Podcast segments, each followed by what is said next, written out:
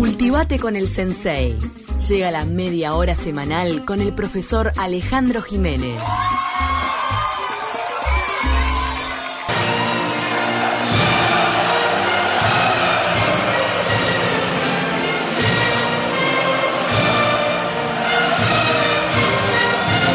Con esta música recibimos a Juan Carlos y a Sofía de España acá en Uruguay. ¿Cómo estás, Alejandro? ¿Cómo andan Camila, Paula y la audiencia? Muy bien. ¿Cómo me gusta escuchar los himnos cantados por la tribuna? Es verdad. Este es- esto es un- el himno de España, eh, cantado en un partido hace mucho tiempo en el estadio Sánchez Pizjuán de Sevilla, un partido de eliminatorias, y qué lindo que se y que cómo se extraña eso, ¿no? O sea, esa e- ese canto a viva voz y que sea la tribuna la que lo canta. Por más que ustedes saben que el himno de España es una marcha militar, es de 1770, es de Manuel Espinosa de los Monteros, ¿Mm? y saben ustedes que no tiene letra oficial, No. se le han puesto letras, pero No sabía. nunca hubo una letra, o sea, que se impusiera, ni siquiera en el franquismo. O sea, una letra que se dijera, esta es la letra oficial del himno. Pero eso no genera mucha confusión. Es como, ah, bueno, ¿cuál vamos a cantar ahora? ¿No? En las escuelas No. y todo te tienen que decir, bueno, esta versión. Eh, pasa que hay un tema también, una vieja tradición que, por supuesto, Franco combatió, el de los nacionalismos. O sea, eh, los catalanes, los vascos, los andaluces, o sea, todo eso que generó hasta hoy, sigue generando, ¿no? Hasta alguna algún anhelo separatista, ¿no? De- que ese sería otro tema. Claro. Pero los reyes de España ¿no? Eh, llegaron, vinieron dos veces, o sea, vinieron en 1983 y, el 80 y en el 96. Vamos incluso a, vamos a hablar más que nada de la visita del 83, de, de mayo, de otro mayo eh, de, hace, de hace 38 años. Ustedes saben que, eh, primero vamos a hablar de quiénes son, ¿no? Porque han sido, sobre todo Juan Carlos, muy mencionados no hace mucho tiempo, y no por, Mm. realmente, eh, por buenamente, ¿no? No, no tenemos un buen recuerdo de estos últimos años de Juan Carlos. ¿Saben dónde nació? Ninguno de los dos nació en España. Ah, Juan no Carlos sabía. nació en Roma, nació en el mismo año, 1938. Mira. Juan, Juan Carlos en Roma y Sofía en Grecia. Mira. Y Era sin hija- nacer en España termina siendo el monarca de España. Es buenísimo. Claro. ¿Y saben ustedes de quién es sobrina? ¿De quién? Felipe ¿Quién? de Edimburgo. O sea, fíjense ustedes. Ah, del que murió. habla De la que las pare, que las las la realeza este, se vincula entre sí, o sea, de distintos países. Últimamente, por supuesto, con algunos casamientos con plebeyas como el de Felipe, con Leticia Ortiz, no con una colega de ustedes, con Leticia. Sí. ¿no? Sí. Que El era otro día de estuvo de aniversario. Estuvo de aniversario de... Ella, ella era presentadora de informativos. Eh, exactamente. Y bueno, y en definitiva, eh, la llegada, que yo la recuerdo, obviamente, hace 38 años, ustedes ni se deben acordar, pero yo me acuerdo, eh, eh, aquella vi- visita que duró 55 horas, que hay que tener en cuenta que estábamos en dictadura, estábamos al final, ¿no? La llegada en, eh, en un Mercedes 600 que había sido de Jorge Pacheco Aré, con un largo Mercedes-Benz, eh, toda la caravana por la Ramblera, llegada al Victoria Plaza, ¿no? Que era el- en aquel momento... El hotel. El hotel ahora ya hay otros que también son elegidos por los gobernantes. Eh, ustedes saben que, eh, mm, por supuesto que la visita fue muy importante, muy interesante el, el recorrido. Bueno, eh, en el Palacio Esteves estaba la Casa de Gobierno, recordar, no, no estaba todavía habilitado. Eh, después, se fue pocos años después, se fue la- al Palacio Libertad, frente al monumento a Valle, no voy a decir cuernos de Valle, que es feo eso, y después se mudó a donde hoy es Torre Ejecutiva. El Palacio Esteves, eh, ahí saludó desde el balcón con Gregorio Álvarez. Gregorio Álvarez, que era el dictador, hay unas muy jugosas este, crónicas con respecto a, a su discurso, cuando, por ejemplo, dice Españas, habla en plural, Ah. ¿no? Este, bueno, Pará, Álvarez. ¿Álvarez habla en Españas en plural? Ya decía Españas, dijo Españas, ¿no? pero era- no era un error. ¿Pero era un error o lo quería decir? No, yo creo que yo creo que es un error. No creo ah, que- medio de... Ahí está. Después llave, le dieron la llave de la ciudad de la Intendencia, visitó la sede de Aladi, después fue, estuvo en la Udelar, donde yo lo vi, ahí me acuerdo estar en la vereda, eh, recibió el doctorado honoris causa, En el Pará, ¿y por qué fuiste? también. ¿Querías verlo en vivo? Por Porque curioso y porque además yo obviamente ya estudiaba en el IPA y quería uno no solo estudia sino que quiere no perderse esos hitos históricos como es la venida de un rey. Y después la ida a Punta del Este, la visita a la zona San Rafael, un almuerzo en San Rafael.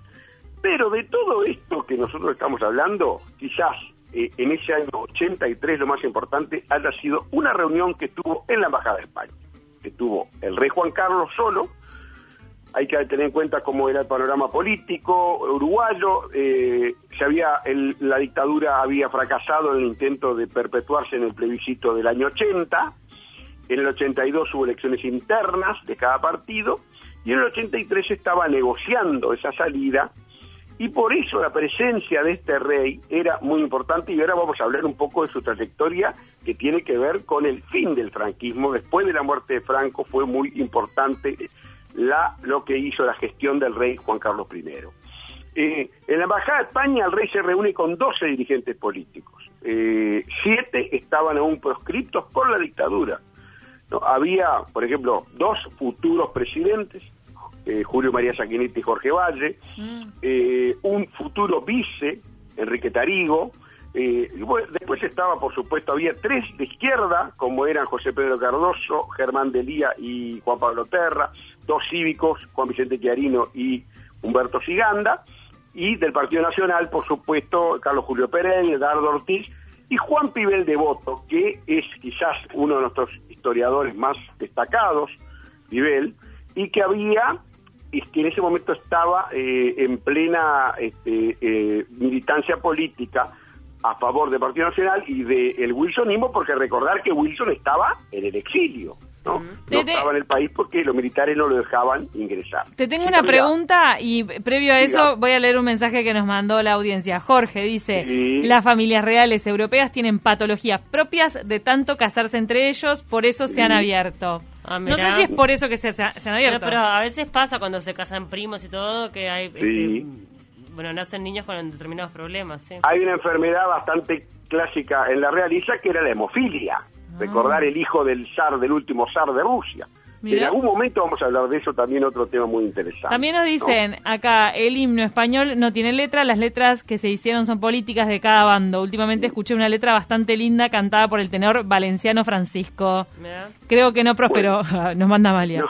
Gracias. Este, como ustedes Está ven, o sea, este, eh, qué raro, digo, un- tiene 250 años sí. esa música, sin embargo no ha conseguido imponerse una Ay, no sé, me, me marearía mucho. No, mi pregunta es, con esta reunión con los políticos, ¿no? Que no estaban gobernando y, como vos decías, también había muchos que estaban proscritos.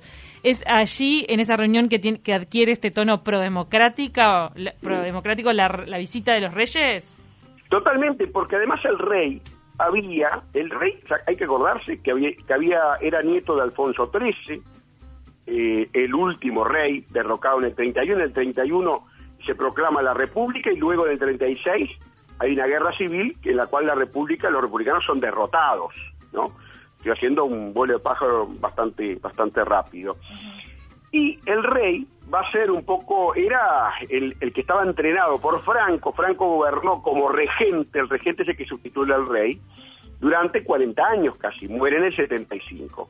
Y era quien Franco aspiraba que siguiera con un régimen más autoritario. ¿Qué es lo que hace el, el- el rey? Eh, Juan Carlos I, cuando lo proclaman, es impulsar la vuelta a la democracia. La democratización, Franco había eliminado los partidos.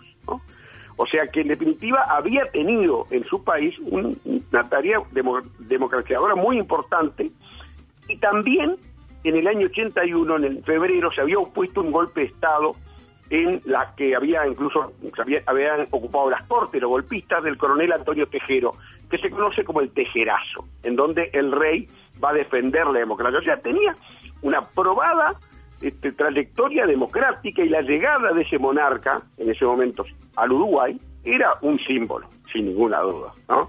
Recuerdo, eh, ¿se acuerdan de la revista Wambia? Sí, obvio. sacó en esos días su primer número y en la tapa estaba una caricatura del rey tomando mate y este el indiecito que era un poco la se acuerdan el símbolo de la revista el personaje de la revista diciendo esto está para darlo vuelta o sea, haciendo alusión al mate, ¿no? O sea, a ese mate que estaba tomando el rey. O sea, ah, y con doble sentido. con doble Claro. sentido, por supuesto. El rey va a hacer unos discursos muy interesantes acá. Por ejemplo, dice en el Palacio Legislativo, una de las democracias más arraigadas de la América Hispana, búsqueda incansable de fórmulas para retornar, para retomar su sistema tradicional, o sea, la democracia. Este, y mirando a Gregorio Álvarez, confiamos en que los proyectos políticos de su gobierno desemboquen en democracia plena. O sea, lo conminó ahí mismo, en el momento, en el acto, a que había que democratizar el Uruguay, porque tenía una vieja tradición democrática. Gregorio Álvarez, que en muchos actos, hay unas fotos preciosas de F que yo subí a, mi, a, mi, a, mi- a mis redes, aparece con la banda puesta, cosa que los presidentes en general no hacen. Mm. O sea, se pone la banda el día que la, la- que la reciben y después cuando la entregan. Sí. Pero, o sea, no la usan durante el mandato. La banda es algo muy raro, ¿no? Por más que fue creada para distinguir al presidente del resto de, de los ciudadanos, ¿no? Eh, bueno, en definitiva, bueno, también eh, eh, hace una encendida defensa de la integración, ¿no? Eh, en, en la LADI, que era eh, el, el organismo que existía en ese momento, de, que creo que existe todavía, que Sí. de Asociación Latinoamericana de Integración. Eh, y por supuesto que hay que tener en cuenta que aquella, reu- aquella reunión en la Embajada de España con esos 12 políticos, para Sanguinetti fue Julio María, que estaba en esa reunión, un aporte al proceso de redemocratización nacional. Y además de esa anécdota, de, ese- de esa reunión, hay una anécdota muy in- interesante, muy, muy este, cómica, tragicómica, de el profesor Juan Pibel de Boto. A quien conocí, fue 40 años director del Museo Histórico, y Pibel venía saliendo del edificio este, de la Embajada de España, los periodistas preguntándole, siendo un historiador tan connotado, uno de los periodistas, ¿no? periodista de Canal 12, ¿no? Y no me quiero equivocar por que de error, y sé que está el, el Vasco Echegorri. Ah, claro. datos. Yo no sé si el Vasco sigue trabajando allí en, en, en No, Telemundo, ya ¿no? ya no. Ya no, Y hace sé unos si cuantos está años que no. Va, no, tampoco tanto, capaz que 5 o 6 años. El, el Vasco, digo, yo me acuerdo de, me acuerdo de Echegorri, ojo que le puedo errar, y si lo está escuchando, la verdad que le El Vasco, para que lo recuerden, es el que hacía la puesta a punto, que lo hacía bien rápido. No, sí, y, y que fue jefe de prensa, jefe del informativo Sí, sí, sí, de, de- muchos de años. Telemundo durante años. Y el, el Vasco le pregunta a Pibel, era muy cascarrabia, no le gustaban las entrevistas, le pregunta, este, dígame, profesor, eh, el, el rey, eh, ¿le parece que eh, sabe de historia uruguaya? Y, se para Pibel, y venía caminando, y dice, ¿y usted qué se cree? Que yo le hice un examen de historia al rey, dice. Y fue una cosa que quedó, se hizo un silencio con otros que estaban alrededor. ¿Era medio cascarrabias, Pibel? no, absolutamente, absolut, no le gustaban para nada las entrevistas y esta respuesta este, que quedó además fuera de tono porque era un tono de cordialidad que- y de alegría en, de todos los que salieran salían de esa reunión porque era evidentemente Este eh, un, apoyo a la democracia uruguaya, los diarios, el país al otro día decía profundo sentido de la libertad. El día desaparecido, los reyes partieron de nuestro país dejando una estela de libertad y democracia. O sea, todos estábamos alineados ¿no? Eh, con respecto a ese a ese eh, ese hecho que era la, la, la presencia de, de- los reyes que tenían obviamente una vo- vocación democrática no que habían sido muy importantes en la vuelta a la democracia en España y ahí voy a contar otra anécdota de ese día del día que llegaron 20 de mayo del 83 y que tiene que ver con otro periodista y que también estuvo en Telemundo increíblemente A ver. eh, Ustedes saben que en donde está el club, club brasilero, ubican ahí Sí, cerca de 18 la, de de la julio. radio, Sí. allí, en la planta baja había una sala de teatro llamada el Teatro Zavala. Y Recién allí, me entero, no sabía. eh, eh, un teatro, el Teatro Zavala. Ese edificio era todo el club brasilero, ¿no? Pero mantenía, se mantenía esa sala, que era una vieja sala que estaba allí, en donde funcionaba una casa de ya no funcionaba como sala de teatro. Y en ese momento, el día que vienen, esa, eh, que viene, que se da todo el- la llegada, eh, por 18, todo, ese mismo día se prende fuego esa casa de electrodomésticos. Y en el, uno de los pisos eh, intermedios había una agencia de eh, informativa, una agencia de noticias internacional. Y el que trabajaba allí era Alfonso Leza.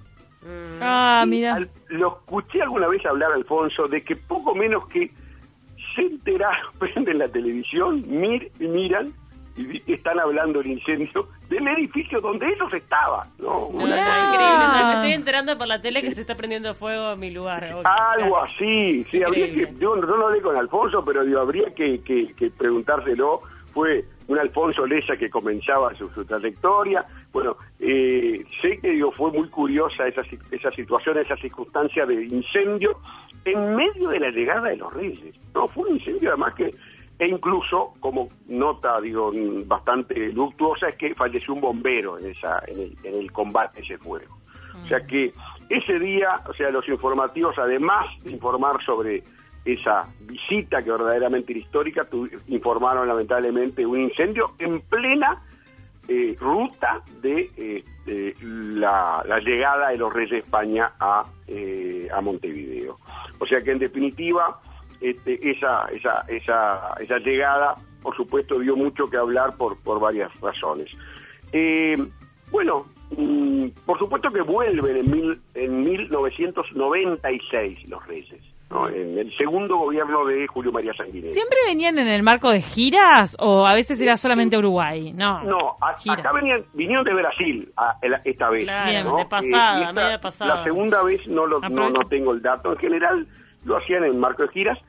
Y- Igual que los, pa- o los papas. No, el papa este actual Sí. no hace tanta gira, hace visita puntual, ¿viste? No, todavía acá no, no ha llegado a Uruguay. No, Ahora pero está- fue a Brasil y después se volvió al Ah, Vaticano. Está complicado ahora para el tema también para los Sí, con el tema COVID que se quede quieto poder viajar y más que son personas de, de- de edad, ¿no?